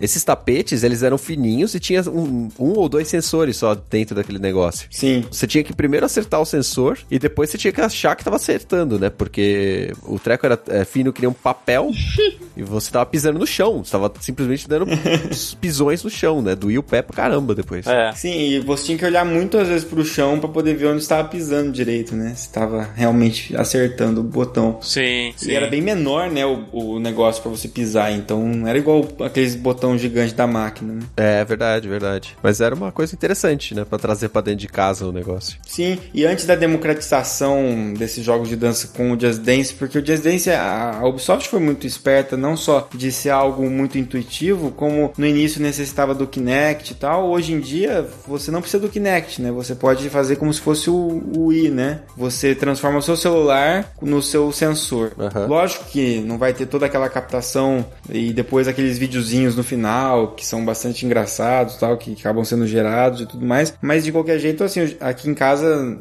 eu sempre usei o do Wii, porque não tem espaço pra pôr o Kinect aqui pra medir a, a distância mínima lá. Aham. E acaba dando certo porque as pessoas estão mais interessadas em fazer aquela coreografia e contar algum ponto do que ter realmente o corpo inteiro escaneado pra poder acompanhar exatamente o É, o movimento. celular ele funciona muito bem, cara. O, o Just Dance, eu, eu testei ele com os dois, tanto o celular quanto o, o sensor de movimento do PS4, no caso aqui, né? E o, o celular até que ele captura bem, cara. Assim, alguma coisa ou outra assim que o sensor pega mais que o celular não pega, mas ainda funciona muito bem pra quem É, não por tem exemplo, assim, se você ficar sem, sem mexer muito as pernas, por exemplo, você consegue fazer a pontuação. Só que Sim. aí você vai ser um babaca, né? Você tá indo no- com o intuito de sabotar o jogo, né? E não de se divertir dançando. É, exatamente. É, e eu testei também aquele é, no celular, só que aquele Just Dance Online, que você abre o site, coloca o código, etc, etc, etc. E ele funciona bem também. Ele no, no computador ele pega bem o movimento, cara. É muito legal isso. É, foi realmente uma democratização, né? Do jogo. É, e esse negócio que vocês falaram aí de quando você usa o sensor, ele, ele grava você dançando e depois te mostra no final. Esse é um dos motivos de eu não, de eu não, de eu não jogar essa merda no, no- na live, porque eu sei muito bem como é que eu, como é que eu sou dançando essa porra, entendeu? Esse é um dos motivos pelo qual eu jogo esse jogo, pra ver esse videozinho do final, cara. E esse é um dos motivos pelo qual você deveria fazer uma live, cara. Ah, não, cara, pelo amor de Deus, eu vou privar muita gente do horror. Não tem problema, Caio. Você não precisa ficar com medo. A gente pode te acompanhar na BGS nisso, cara. Ah. tem problema, a gente sobe com você no palco. Meu Deus. Ô, ô, Caio, essa vai ser a verdadeira live de terror, né? Vai. Exatamente. Só que aí eu vou aterrorizar os espectadores, não é eu que vou ficar aterrorizado, saca? Você citou o Just Dance, né? Que ele trouxe isso daí e tá popularizado com o celular, mas o primeiro Just Dance ele veio pro Wii, né? Então ele, ele começou tendo é, a ideia do sensor de movimento e só depois que o Kinect saiu, acho que em 2010 ou 11, que acho que é o, o, o Just Dance 3, que ele teve o Kinect, né? Que, ele, que aí sim ele explodiu, né? É verdade. Mas eu acho que quando ele lançou pro Kinect, ele veio junto com o Dance Central. É, Dance Central. Hum, O Dance Central era, era da Harmonix, né? Que é a mesma empresa do Rock Band, né? É. Né, que já estava é, acostumada a fazer esses jogos de música. Se eu não me engano, ele estava junto com a Microsoft, né? Ele foi um dos, dos caras que testaram o, o Kinect, digamos assim, né? uhum. E, e eu lembro que os- o, te- o segundo Dance Central, o primeiro é meio ruinzinho, mas o segundo Dance Central, comparado com o Just Dance da mesma época, o Dance Central era melhor do 360. É. Tava mais habituado com a tecnologia já, né? É, só que na hora que veio o 2014, que já veio pra PlayStation 4 e Xbox One, aí já era pro, pro Dance Central. É. Inclusive o Dance Central nem, nem existe, né? Ele já, É. já tinha tomado tanta porrada do Just Dance antes que, ele- que eles tiveram que abandonar, O né? Just Dance virou, virou o FIFA, né, da, da Ubisoft, basicamente, né? Sai todo ano e vende demais, né? Vende, vende muito. E uma coisa, assim, antes de ter esses jogos de dança mais modernos, uma vez eu baixei um de computador que, que era um MMO, cara, de dança. Nossa. Um MMO, caraca, velho. Ficava tipo um povo na, numa salinhas assim, e, tipo, você desafiava o outro pra dançar. Só que, cara, que merda. Aí você jogava com a setinha do teclado, cara. Que é coisa mais frustrante do que você, tipo, tá num jogo de dança e você mexe apenas três dedos. Caraca. É, é- é carnaval de paulista, né? Carna- Carnaval de Paulista. Dança só com o dedinho. Cara, foi uma decepção, assim, porque eu imaginava um negócio na minha cabeça, nossa, é um jogo de dança, você enfrenta outras pessoas. Aí sabe quando você vê o trailer, assim, daí você vai ver o que, que é o jogo, e aí você percebe que você não vai dançar, né? Você vai apertar três, quatro setinhas do teclado usando três dedos. Né? Aham. E muito frustrante, cara. Chamava que Dance Online, alguma coisa assim. Dance online. Ok. Não, não joguem. Não, não vou atrás, né? Pelo amor de Deus. Uma das coisas legais, cara, a gente falando do Just Dance aqui, era justamente essa questão de você competir com outras pessoas, igual eu falei um pouco mais lá atrás, de você jogar o modo online, né? Do nada, você entra lá no World Music, eu acho que é o nome do modo, não lembro exatamente mais. Aham. Você entra em uma sala específica e, tipo, tá lá tocando. Tem, tem várias músicas tocando. Você escolhe que você quer tocar numa sala específica lá e já tem pessoas lá esperando poder dançar junto com você, sabe? Isso é legal, cara. Assim, é, é um- a pessoa não tá te vendo, então você não vai ficar com vergonha de dançar. Aí você vai vendo as pontuações de todos eles lá, à medida que você vai dançando e eles também aumentando e tal. E, pô, é, tem sensação melhor do que você ganhar dos caras, velho, assim, sabe? Pessoa que não sabe dançar, não sabe fazer porra nenhuma, que nem eu, assim, né? Tem gente ruim jogando isso? Eu achei que. Eu, eu nunca entrei no World Music, no World Dance, sei lá qual é o nome que eles dão, porque eu achei que era só. Eu só ia entrar pra tomar porrada, igual é entrar em modo online de qualquer outro jogo, assim. eu entro pra perder, Eu sabe? ganhei, eu ganhei bastante lá, viu? Vou te falar. Bom, bom saber, bom saber. Vou falar pro meu pai. o bom é que não tem como você, tipo, zoar as pessoas depois que você termina, né? Você manda, você tem aquelas carinhas lá, né? Do, do seu personagemzinho. Aí você manda as mensagens, tipo assim, ah, dançou bem, dancei bem, ganhei, essas coisas assim. É pré-definido, né? É, exatamente. Mas como você falar qualquer coisa assim, caraca, ia ter tanto chupa, não sei o quê. É que nem no Hearthstone, né? Tô jogando Hearthstone, tem as pré- pré-definições que você manda. Olá, obrigado, desculpe e tal. É. Mas tem hora que dá, dá vontade de mandar, vai logo, caralho. Porque o cara demora pra soltar a carta, entendeu? Sim. Mas muito bem, então jogos de, de dança, hoje em dia a gente pode dizer que o Just Dance ele dominou, né? Ainda que o, o Rock Band no dos instrumentos conquistou o seu espaço, né? Junto com o Guitar Hero. Mas pra dança a gente não tem isso, né? Eu acho que não tem concorrente mais, não. É. Não tem. E acho difícil aparecer. Vai ter que inovar muito pra poder trazer uma coisa, pra poder superar isso aí, cara. Tem que trazer uma inovação muito grande. Mas não vai superar. Não vai não, é, não tem jeito não. Porque, porque se a Microsoft já tá lançando o Xbox One S sem entrada pra Kinetic, você tem que ter um adaptador. É, então. A Sony não lançou nenhuma versão nova da PS Can pro Play- PlayStation 4, né? É basicamente a mesma do Exato. PlayStation 3. Sim. Então, assim, é, o equipamento não tá evoluindo pra ter a chance de alguém criar alguma coisa diferente, né? Sim, exato. Apesar que eu acho que eu vi alguma coisa, não sei se é o Just Dance pra celular, alguma coisa assim, pra VR, cara. Mas acho que é um protótipo, acho que eu vi. Eu testei o Just Dance VR no, no Gear VR, né, da Samsung, só que ele era basicamente você olhar o, o- a mesma tela que você olha no, no Xbox ou no PlayStation, sabe? Ah, entendi. É pra você se sentir dentro da pista de dança, assim. Só que não, não tinha como ele mover, entendeu? Como você. Como captar os seus movimentos, assim, nesse, nesse demo. Não, cara, tinha que ser um palco, assim, tipo Salvador, assim, na Bahia, e tipo, dançando um axézão, assim, entendeu? Você olha pra trás, tem aquele monte de sovaco na tua cara. Nossa. É, po- pode ser assim, que se, se eles fizerem uma versão, o Just Dance, sei lá, Just Dance VR, e eles colocarem a câmera e os PS Move lá, e você fizer os movimentos, e você se sentir, né, você colocar o PS Move na sua frente, você vê que seu braço tá na frente, sabe? Aham. Talvez isso seja legal, talvez seja uma, um- uma forma de, de single player interessante, assim. Sim, sim. Né, pra você se sentir dentro do, da festa, e aí talvez esse modo de World Dance aí que você joga com os outros, talvez você veja o avatar dos outros dançando. Exato, Poderia exato. ser uma coisa legal. Verdade. Ia ser bem interessante. Acho que difícil de fazer, mas interessante. É, e depende de conexão, né? Que é foda. É.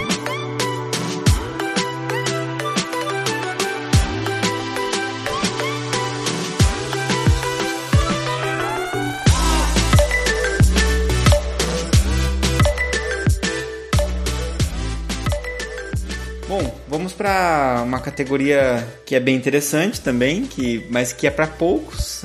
Digamos assim, é para todos, mas poucos se salvam nessa categoria. Muito mais dança ainda qualquer coisa que você faz é perdoável, as pessoas aceitam muito bem. Se você for tipo numa uma balada ou qualquer lugar assim, qualquer a gente acha que a gente dança mal e é verdade. qualquer coisa que você fizer, ninguém tá nem aí, tá todo mundo enchendo a cara e fazendo bizarrices também do teu lado. Sim. Agora, se você vai num lugar e começa a cantar, é outra história, né? É. Então nós É. temos os jogos de canto. Ai. Como é que é a experiência de vocês com isso? Cara, a minha única experiência foi com o recente Just Sing, da Ubisoft também.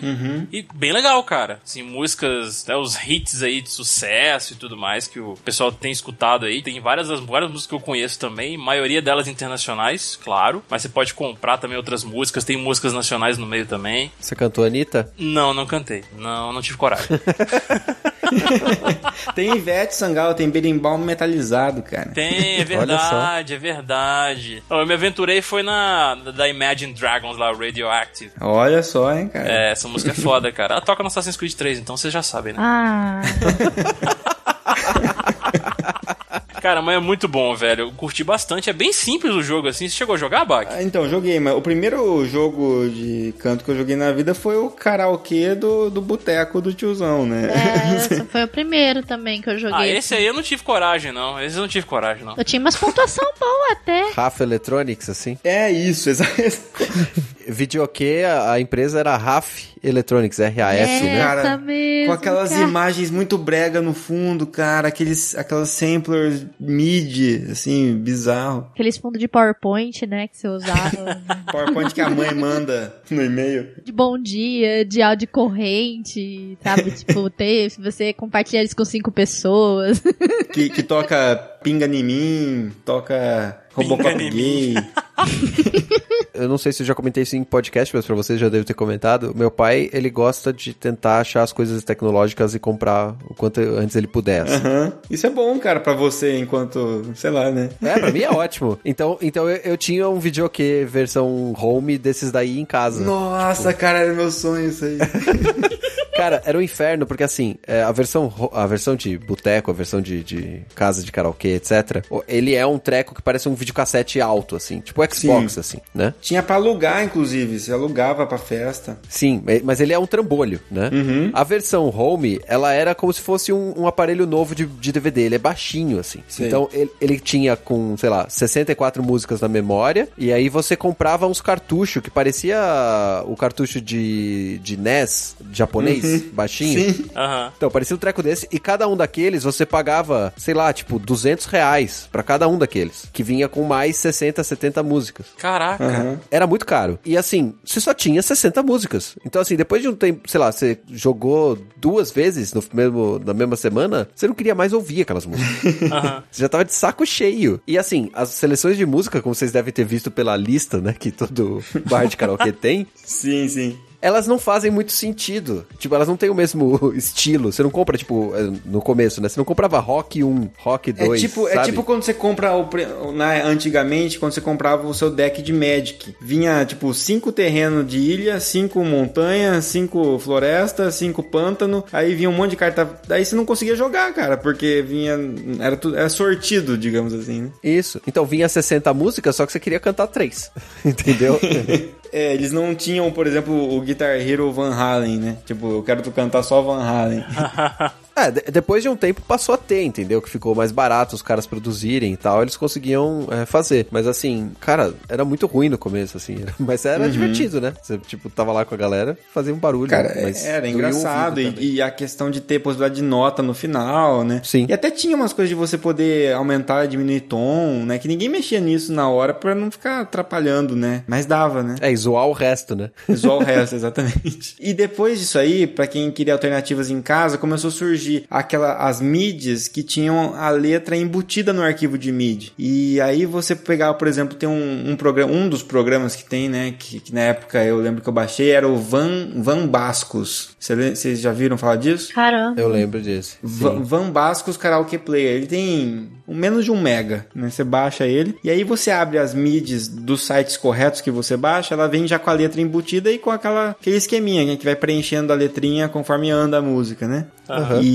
e aí dá pra você baixar várias, e inclusive das, das legais. É aquele som mid podreiro ali mesmo, né? Mas dá pra brincar bastante, assim. Antes de surgir realmente algum jogo que fizesse isso, era, era uma forma de se divertir. Ah, bacana. Tem, tem, tem versões pra celular, cara, de karaokê agora, pra Android. Tem, cara, é muito bom, inclusive. Mas esses de Android, eles não tem nota mais, né? Pelo menos eu joguei sem nota. É, esse chama. O que tem pra celular o mais fodão é o Sing. Se chama Sing e tem um exclamação. Ah, Sing, já ouvi falar. É, ele tem assim, é bem legal porque ele já tem uma a mesma, a mesma pegada de um que tem no Play 3 também. Uhum. No Play 3 tem o SingStar e no, no- tem esse Sing exclamação no celular. Que ele, ele vai mostrando pra você as notas que vo- onde você tem que atingir. Tem tipo um pentagrama, como a gente falou aí, Aham. com as, as notas, o tanto que você tem que sustentar essas notas e mais ou menos onde elas estão, né? Se tá mais acima ou mais abaixo. Então, conforme você canta, se você tá no tom errado, a sua linha vai, vai para baixo, né? Da, se tá abaixo do tom, vai para baixo da onde deveria estar, ou vai para cima. Então, assim, é, é bem interessante porque você consegue se corrigir em tempo real, porque você tá vendo o que tá acontecendo, se você tá acima ou tá abaixo do tom. Ah, Então, de alguma forma, até ajuda você. Aí faz pontos, não tem nota, mas tem pontuação. Sabe onde tem esse negócio de você cantar e ter que acertar nota? Hum, No Rock Band. É, é exatamente, também. Porque a gente falou de jogo de canto, mas é, e a gente já falou dos jogos de instrumentos, né? Mas um dos instrumentos que tinha no Rock Band era o microfone. olha só. Você podia usar, inclusive, aquele headsetzinho do, do Xbox, você podia usar ele como microfone. Olha só. Você plugava no controle e usava ele pra cantar. Ah, bacana, cara. Pô, é, é legal. E, e realmente, eu tinha esquecido do SingStar. A Bruna aqui, ela, minha esposa, ela já cantou um monte no SingStar. Era, era um jogo que era assim, aquele gratuito, que vinha com duas músicas, ou umas cinco músicas demo, assim, com, que tinha um minuto e pouco da música original, sabe? Aham. E você só comprava música separada, não tinha assim, não vinha um pa... você podia comprar pacotes, mas ele você baixava gratuito e come- comprava em jogo, né, microtransações. Sim. E agora saiu, né, o Just Sing pela Ubisoft que segue o esquema do Just Dance, já vem com um pacote básico de músicas normalmente que agradam a maioria das pessoas. Sim. Já puxando pra essa questão que a gente falou lá no começo, né, do prazer em ouvir música, são músicas que puxam pro pop e o pop tem padrões mais facilmente reconhecíveis pelo cérebro, né? Então por isso costuma agradar a maioria das pessoas. É, lá tem Rihanna, Beyoncé, Justin Bieber e por aí vai. Tem a Ra, Tem, tem a Ra. tem músicas antigas também, anos 80, e tem de tudo. Eu achei uma seleção impressionante, na verdade. A pesquisa que eles fazem, eu acho, é muito boa. Sim. Porque agrada gregos e troianos, assim. Sim, muito bom, cara. Cara, eu nunca tinha visto a tela do Just Sing tal. Eu fui procurar e tal. Bacana. Só que aí, cara, caiu um jogo de Nintendo DS chamado Just Sing. Sério? Como assim? É, Nintendo DS. Caraca, existe mesmo, cara. Caralho, velho. E o que faz certo sentido, né? Porque o DS tem um microfone, né? Embutido. Sim, eu já tenho um microfone embutido. sim. Mas é legal. E- Esse do, do celular, o Sing, que é, é gratuito pra baixar, tem algumas músicas grátis e você compra as outras, né? Também é interessante, tem umas músicas que é dueto, que você faz com artistas. Então, vira e mexe, aparece um- uns vídeos na internet e é até muito engraçado, cara. Teve um... O último que eu vi, assim, que fez mais sucesso, foi aquela música Flashlight da Jessie J. Aham. Ela faz o dueto, então ela começa a cantar uma parte, outra parte ela deixa tipo para você cantar e ela vai meio que falando, conversando com você, né? Sua vez agora e tal, e, em inglês. E aí tem a galera que sabe cantar bem, que canta junto e põe o vídeo no YouTube e fica da hora pra caramba. Tem criança que canta junto e fica daí explode o, o fofurômetro ali, a galera compartilha pra caramba. Fofurômetro. E tem, e tem a galera que pega pra zoar, né? Tem a galera que pega pra, tipo, vou, vou, vou avacalhar aqui. Tipo, ela fala assim: Ah, é um prazer cantar com você. E fala, ah, é, eu sei, eu sou foda, sabe? Sabe? Tipo, e canta bosta nenhuma, entendeu? É muito legal. Aham. Muito bom. De música, de canto, tem outros, né? Eu sei que tem para alguns pra Wii, tem todos que ultimamente exigem ou celular ou o microfone USB pra você usar, que é uma coisa difícil de achar, é a porra do microfone USB. Ah, é. Se você for em qualquer loja de instrumento musical, não existe esse microfone. Você tem que pegar no Mercado Livre, não tem onde comprar. Difícil mesmo. Cara, eu já penei bastante, assim.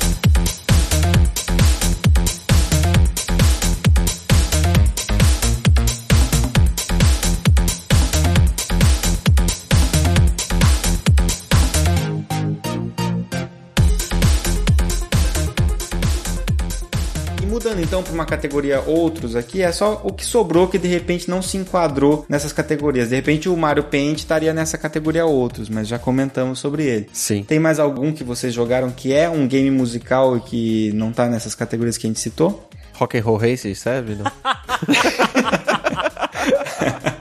Essas, são- esses são games com trilhas sonoras incríveis. É. Outro cast. Eu acho que da lista que a gente tem aqui, que a gente fez um levantamento, o Audio Surf é o jogo que, que me viria à mente como esse outros, assim. Como é esse? Eu nunca joguei. É um jogo de corrida tipo F0, assim. Uhum. Só que você tem que posicionar o seu carro, o, o seu carro, a sua navinha, né? Nessa pista brilhante, colorida, tipo uma Rainbow Road louca. E você tem que posicionar o seu carro em cima da cor daquela pista. Então, tipo, você tem cinco lanes, né? Cinco faixas, assim. E aí você tem que ir pulando de um lado pro outro, de acordo com a música. Você pode carregar MP3 a- no coisa, então você pode colocar qualquer música, digamos assim. Uhum. E cada música adapta o caminho e a corrida com obstáculos em lugares diferentes. Então você é obrigado, literalmente, a acertar, senão você bate num muro. Muito legal. E aí, no final da música, você conta a pontuação. Ah, que interessante, cara. Olha aí. Dependendo da música, você cantar uns metal muito louco, assim, você, você não consegue terminar ela, não, cara.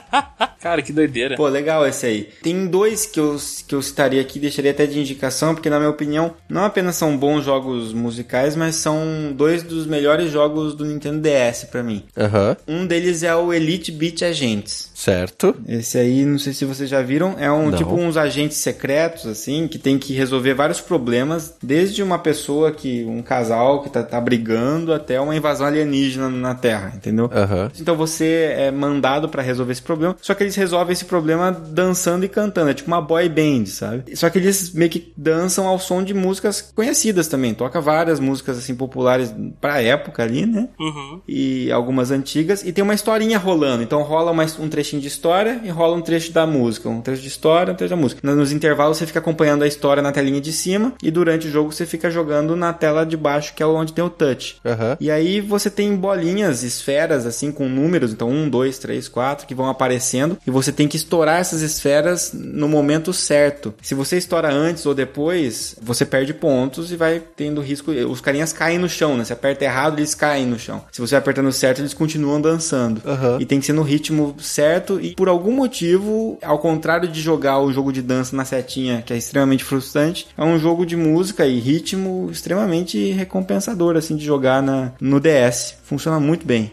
Muito legal. Ah, bacana, legal. Muito legal mesmo. Tô vendo as imagens aqui, ele parece o, o Phoenix Wright, né, em estilo. Isso, o estilo de desenho é igual ao do Phoenix Wright, exatamente. Parece engraçado. Muito, é engraçado, as histórias são muito engraçadas, cara, e, e conforme você vai ac- acertando, assim, o- os trechos da música, você vai resolvendo o problema lá da- que, tá, que você foi chamado pra resolver, né? Muito legal. E outro muito bom, cara, e esse realmente você precisa ter percepção musical, senão você não consegue jogar. Eita. Que é o Rhythm in Heaven, que é de ritmo paraíso. Cara, esse jogo é muito bizarro, são várias situações, por exemplo, jogar ping-pong com um cara. Quando você clica no, na tela do DS e arrasta, é como se você estivesse batendo na bolinha de ping-pong, por exemplo. Ah, tá. Só que a bolinha de ping-pong que o cara tá sacando e jogando pra você tem um ritmo. A bolinha ping faz tum, tum, e você tem que bater de volta no mesmo ritmo. Entendi. Se você bate antes, por exemplo, né, você tem que fazer tan, tan, tan, tan. Se você faz tan, tan, tan, tan, pronto, você errou, entendeu? Você bateu antes. Entendi. Então você meio que são diversos minigames com diversos, por exemplo, se você aperta na tela, dá um toque simples, faz um som. Se você arrasta na tela, faz outro. né? Então são várias situações, minigames, só que são minigames que dependem totalmente de percepção de ritmo. E aí você percebe como você sai fora de ritmo muito fácil, cara. Porque conforme vai avançando os níveis, é assim, ele te dá um treinamento. Primeiro ele te dá o ping-pong, depois ele te dá um outro, depois ele te dá um terceiro minigame. No final daquela sessão, você tem que misturar os três minigames ao mesmo tempo para formar uma música, entendeu? Entendi. Então, assim, é, é bem legal, é bem legal. Fica muito tempo entretido. Você joga com o DS, não é do jeito normal aberto, você abre ele como se fosse um livro na sua mão, sabe? Ah, bacana. E aí na tela da esquerda fica aparecendo e na da direita você vai jogando, assim. Eu recomendo esses dois aí. Ah, legal, Não bacana. conhecia esse daí, não. Bem legais. Acho que tem pra Wii também. E, e no Wii tem um outro que não, sei, não chega a ser daí tão musical, mas exige coordenação motora, que é o Let's Step. Já viram esse? Não. Não. É de, de- do tapetinho lá, do, do Fit? Não, não. É, ah, do Fit tem alguns que eu acho que tem a relação com isso, mas não é esse. Chama Tap porque realmente você vai batucar. Você pega o controle do Wii, você pega uma caixa de papelão qualquer, por exemplo, a caixa do seu console, você deixa o, o controle do Wii sobre a caixa e você fica batucando na caixa, entendeu? Aham. e aí você batuca na- nos momentos certos e você pode, tem alguns que são musicais, tem um que é de corrida, você tem que ficar batucando pro seu carinha correr, se você batuca no jeito certo. é assim, apesar de ser um jogo meio bizarro e com um certo probleminha de, às vezes, percepção do, do sensor, mas assim, funciona estranhamente bem pra, pra um negócio que você joga em cima de uma caixa de papelão qualquer, entendeu? Sim. Vale a pena testar também, é bem legal. Bom, é isso. Tem muitos outros jogos aí que com certeza os nossos ouvintes vão se lembrar e colocar para que a gente possa também jogar e provavelmente pagar mico na frente de alguém, né? Com certeza. É, Caio. É, Caio. É. E esperamos agora ansiosamente a hashtag aí, vamos começar a campanha hoje, Caio Just Dance 2015. Nossa senhora, pelo amor de É, porque Deus. ele tem, né, cara? Tem que ser esse. que é o que ele tem e tá atrasado ainda, depois vem os É, outros. pois o Renato, o Renato pode me passar o 2017 aí novinho, vou dançar o Justin Bieber pra vocês, delícia, gostoso. Mando, mando pra você. Mas vai fazer live? O Caio, ele é um estelionatário do Meia Lua, sabe por quê? Por quê? Assim, cara? A gente mandou uma câmera do PlayStation só pra ele poder jogar isso e não joga. Mentira, É, foi, Nunca usou a câmera do PlayStation. Nunca usou. Deve estar na caixa ainda. foi justo essa câmera, essa, essa aquisição. Porra. E já usei sim pra jogar da Just Dance, mas sem sem ninguém ver, né? Safado. Ah, é. Usou pra fins pessoais e equipamento de trabalho. Tá demitido. Nossa senhora, é Safado. foda. Ele usou, ele usou pra alimentar o canal dele no 4Cam. E eu paguei pra um show privado. Vou aproveitar esse momento ali pra ligar meu Just Dance e dançar Dirty Dancing com Patrick Swayze ao meu lado. Ele vai vir como fantasma pra você. Isso é ótimo. Ele vai... Por que, que ele é um fantasma? Porque ele vai te possuir, cara.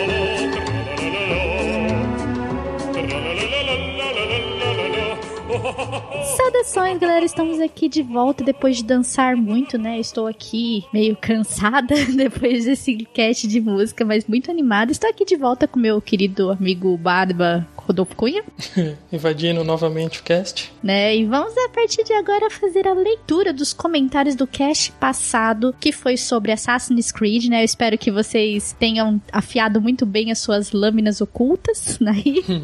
e vamos para a leitura do cast hoje ao som de uma música bem agradável aqui para acalmar os ânimos. Começando aqui pelo Ferfo.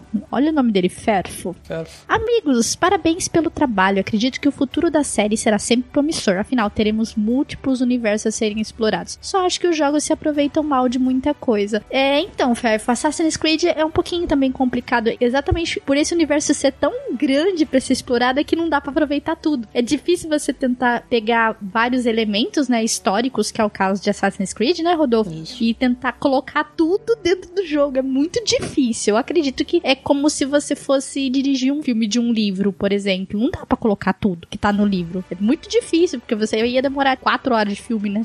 é meio complicado isso, Ferfa. Mas assim, eu, eu acho que Assassin's Creed realmente ele tem um- uma gama enorme de, de universos a serem explorados, elementos históricos, e eu acredito que é é uma franquia que ainda vai muito longe, né, Rodolfo? Ah, vai sim. Assim esperamos, né? Porque eu ainda quero um Assassin's Creed brasileiro, ainda de, de algum momento histórico brasileiro, que seria bem legal, né? Pelo menos na minha opinião. Mas obrigada, Fef, pelo seu comentário e deixe seu comentário no próximo cast, Isso cara. aí. Para o próximo comentário do Alexandro Carvalho. Olá, meia lua, seus delícias. Professor Alex aqui. Parabéns por mais um cast de excelência. Devo confessar que quando vi o cast, torci a boca para a série que deveria ser um novo game de Prince of Persia e acabou se tornando a longa série dos assassinos. Porém, o quanto fiquei surpreso pela quantidade de conexões que existem nas sequências da história dos games pós-Saga das Américas. Tenho os games do primeiro até o 3, porém nem o 3 cheguei a jogar. Parei na saga do Ezio mesmo. Me interessei bastante em revis- revisitar a franquia e comprar os demais games para continuar a série. Vale muito a pena as informações sobre história. Por várias vezes me senti em meio a um sidecast de história com a participação do colega de profissão Barbado. Também uso muito da cultura pop em minhas aulas de física. Bem, é isso. Escrevi apenas para agradecer mesmo a delícia de cada quinta-feira. Minha sugestão insistente é um cast sobre games de SNK do Neo Geo. Mei Shiranui, a rainha de toda a delícia dos games. Forte abraço a todos. Obrigada, Alex. Eu acho que era realmente pra ser no, no passado um novo, um novo jogo do Prince of Persia e acabou virando a saga dos assassinos, que não foi uma perda, né? Eu acredito que eles terem usado esse legado do Prince of Persia inspirado, ah, usando elementos históricos, tornar Assassin's Creed, eu acho que foi uma pegada muito boa. Acertaram, na minha opinião, né? Daí eu sou apaixonada por história, né? Então, eh, toda vez que eu vejo um Assassin's Creed, eu já fico curiosa, já qual que vai ser o tema tratado, qual é a história, eu sempre que vão trazer coisas muito legais ali, cara. Mas obrigada, Alex, pelo seu comentário, cara. Volta aí sempre, viu? E temos agora o nosso amigo Biboca aqui, Pipoca, nome estranho, não sei. Jogos ensinando mais história que a escola e mais inglês também, diga-se de passagem, com certeza. Além de inglês, tem outros idiomas também. É, medalha de honra me ensinou muito sobre a Segunda Guerra Mundial. Assassin's Creed me ensinou um pouco sobre o Oriente Médio. Relembrei até do Prince of Persia, que depois soube que foi a origem dessa franquia, aumentando minha lista da playlist de games a jogar quando conseguir pagar meus jogos. É, cara, eu te entendo, é complicado. Adoro parkour, acho lindo. Os outros fazendo, porque me dá uma preguiça de sair do meu cantinho pra fazer tudo aquilo. A preguiça é a força que não move o homem. Você subiria um muro daquela forma, Rodolfo, que os assassinos fazem? Você aceitaria subir? Quando eu era mais novinho, eu até subia no muro, mas hoje em dia acho que. Desde, desde quando eu era mais nova, eu sempre tive dificuldade Todas as minhas amigas pulavam, eu ficava lá tentando um ano. Eu falei, ai, deixa eu vir por baixo mesmo, que eu não vou conseguir subir. Eu vou usar o martelo pra quebrar o muro, né? O banrando. Ah, eu, eu procurava algum buraco ali pra entrar, porque eu não pulava muro de jeito nenhum. Ou procurava uma cadeira, sei lá, uma pedra, montava várias pedrinhas até chegar lá em cima, né? A Van não seria uma boa assassina. Não, não seria, cara. Eu sinto muito, sorry. E assim, se você quiser que eu disfarce, eu disfarço tudo, uso uma outra roupa, fico observando, mas pular muro não é comigo. Mas obrigada, senhor Biboca, Pipoca, Papercrafter, pelo seu comentário e volta aí mais vezes, cara. Próximo comentário do Márcio Florindo. Olá, galera. Márcio de Curitiba, artista 2D e 3D de games. Saudades de vocês. Só passei pra dizer, não sei qual é a minha sorte, mas comprei o Assassin's Creed Unity na pré-venda PC e nunca vi bug nenhum. Seria o sortudo? É, eu acho que você foi sortudo. Com certeza. Ele continua. E outra, comprei Watch Dogs para o Wii U e também nunca vi bug algum. Acho importante defender a Bugsoft, porque eu nunca vi nada de errado em nenhum game que comprei deles. A única coisa de errado que eu vi foi com Assassin's Creed Black Flag e as mecânicas do na- dos navios. Comprei para Wii U também. Cara, eu odeio tanto aquele combate que eu nunca consegui terminar o game. Estou procurando alguém para fazer as missões do navio para mim, que não desce. Agora o Batman PC não deu. Caí do chão algumas vezes e como artista 3D, achei fabuloso ver os assets como a galera fez. Abraço. É, cara, eu tentei uma vez jogar o Black Flag na missão do navio, cara, que tristeza. Eu não consegui, porque eu não sei, eu acho que eu sou muito ruim de pontaria, cara, porque eu virava aquele navio, eu não conseguia acertar. Eu gostava das batalhas do navio desde o 3. O duro que é legal, cara, só que eu não conseguia. Eu tô na mesma situação do Márcio Florido que eu não, eu não consegui. Mira, eu não consegui jogar na missão do navio. Eu tive muita dificuldade, cara, mas dizem que o Black Flag é um dos melhores, né, da, da franquia do Assassin's Creed. Sim. O pessoal de longe fala que o Black Flag, assim, é espetacular. E exatamente por conta dos navios. Isso que é engraçado, né? É um dos diferenciais do jogo. Mas obrigada, Márcio, pelo seu comentário, cara. Eu também passo pela sua mesma situação, cara. Bate aqui, é nóis. Ah, vamos agora falar aqui com o comentário, né, do Minion Pornor. Que delícia de cast, galera. Não costumo comentar nem enviar e-mail para podcasts, pois tenho quase 40 no meu feed e ouço cerca de 12 horas por dia. Caramba, cara. Caramba, o cara vive de podcast, meu Deus. É, então. Porém, vocês merecem elogios, pois esse programa sobre a minha franquia favorita ficou excelente, principalmente pela participação do professor Barbado, que acrescentou demais ao conteúdo. Com certeza tenho um carinho especial pela saga do Ezio, mas o Black Flag pra mim foi o melhor jogo. Por isso gostei demais do Freedom Cry e do Rogue. As batalhas navais eram viciantes. Tanto que esses três jogos foram os únicos que fiz questão de platinar, fazendo 100%, coisa que não sou muito chegado a fazer. Fiz questão de ouvir a primeira parte, o programa 29, mas tive que ouvir pelo site, já que no feed só tem a partir do programa 31. Acredite, vocês ganharam um grande fã. Comecei a ouvi-los por osmose quando surgiram no feed do Portal Deviante, mas farei maratona de todos os seus programas começando agora. Ê, obrigada!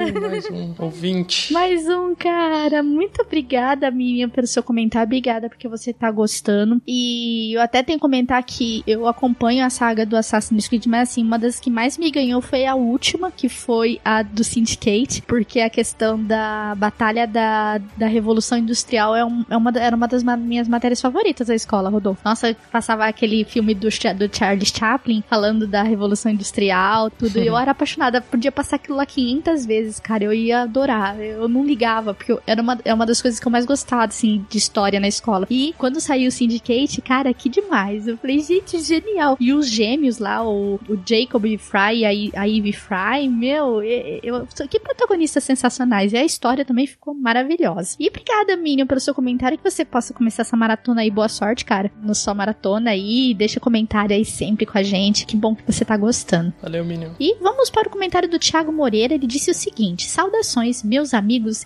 encapuzados da ordem, não tão secreta assim da delícia. Ai, que delícia, cara. Ah, que delícia. Mais um excelente cast, repleto de informações e curiosidades, com gente mais que especialista no assunto exatamente do jeito que eu gosto. Gosto bastante da franquia Assassin's Creed, ainda que seja muito mais no conceito do que de fato na prática, uma vez que só joguei até o terceiro jogo pelo fato que, como já mencionado no cast, a Ubisoft não soube conter o avanço da série, de modo que acabou saturando o mercado e apressando a produção dos jogos mais recentes, o que resultou na piada que atrelou-se ao nome da empresa por algum tempo, que consistia em entregar jogos bugados e incompletos para tentar corrigi-los aos poucos por meio de patches. Mas fico feliz em saber que foram sensatos o suficiente para perceber o erro e frear a franquia por um tempo, na esperança de, quem sabe, voltar reformulada e ainda melhor. Particularmente, gostaria muito de ver um jogo ambientado no Japão feudal, introduzindo os assassinos entre os ninjas e os templários entre o shogunato. Soube que o professor mencionou acerca do terremoto em Lisboa, que realmente aconteceu e foi aproveitado como um evento relacionado à trama do jogo. Isso também acontece em relação a todos os alvos dos assassinos durante a série, que realmente existiram e morreram na mesma data e local, com suas causa-mortes incertas. Despeço-me aproveitando a oportunidade de termos a presença do professor representando o SciCast para sugerir um tema de cast com crossover. Adoraria ver vocês o SciCast falando sobre Life Strange e abordando o lado mais científico do jogo, como a viagem no tempo, teoria do caos, etc. Sem mais, no momento aviso que minha Hidden Blades está pronta para desferir um golpe que na ocasião eu faço por meio de um delicioso abraço por trás. Ai, que delícia, cara.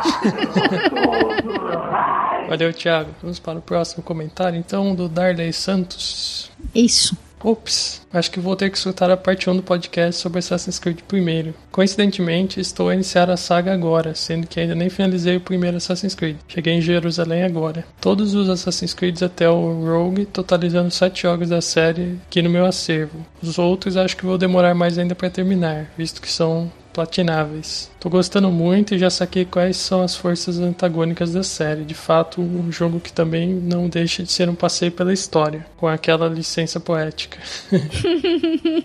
É, valeu, Darley, pelo seu comentário. Realmente é isso mesmo. Né? E por último aqui, temos o comentário do Nego Café. Ele gosta de café, hein? Olha aí, ó. Coloca café até no nome. Podcast delícia, mas nego bom aqui é das antigas. Joguei Príncipe da Pérsia ainda no, D, no DOS. Caraca, velho, no DOS. Também joguei. Eu também, cara. A gente também é, é velho. É, minha primeira xícara de café virada no teclado. Vixe, cara. Então deve ter dado um trabalho pra limpar essa xícara de café, hein? Eu já derrubei chocolate quente, Rodolfo. Poxa, jogou fora o teclado, né?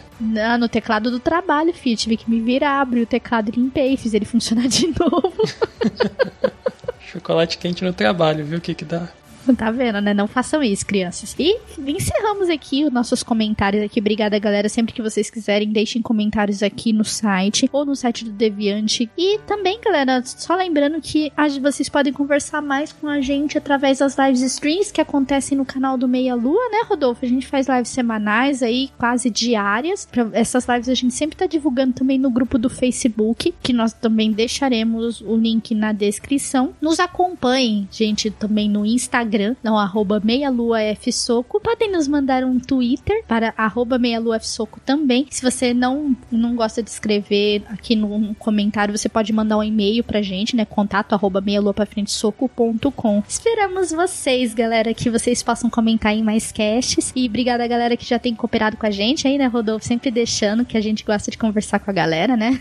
Isso aí, deixe seus comentários que a gente gosta muito. Isso. E depois comentem aí sobre o que vocês acharam desse cast lindo musical. Fiquem com a delícia, galera. delícia, cara! Continue dançando e sambando em cima da delícia, que é a melhor coisa que tem, galera.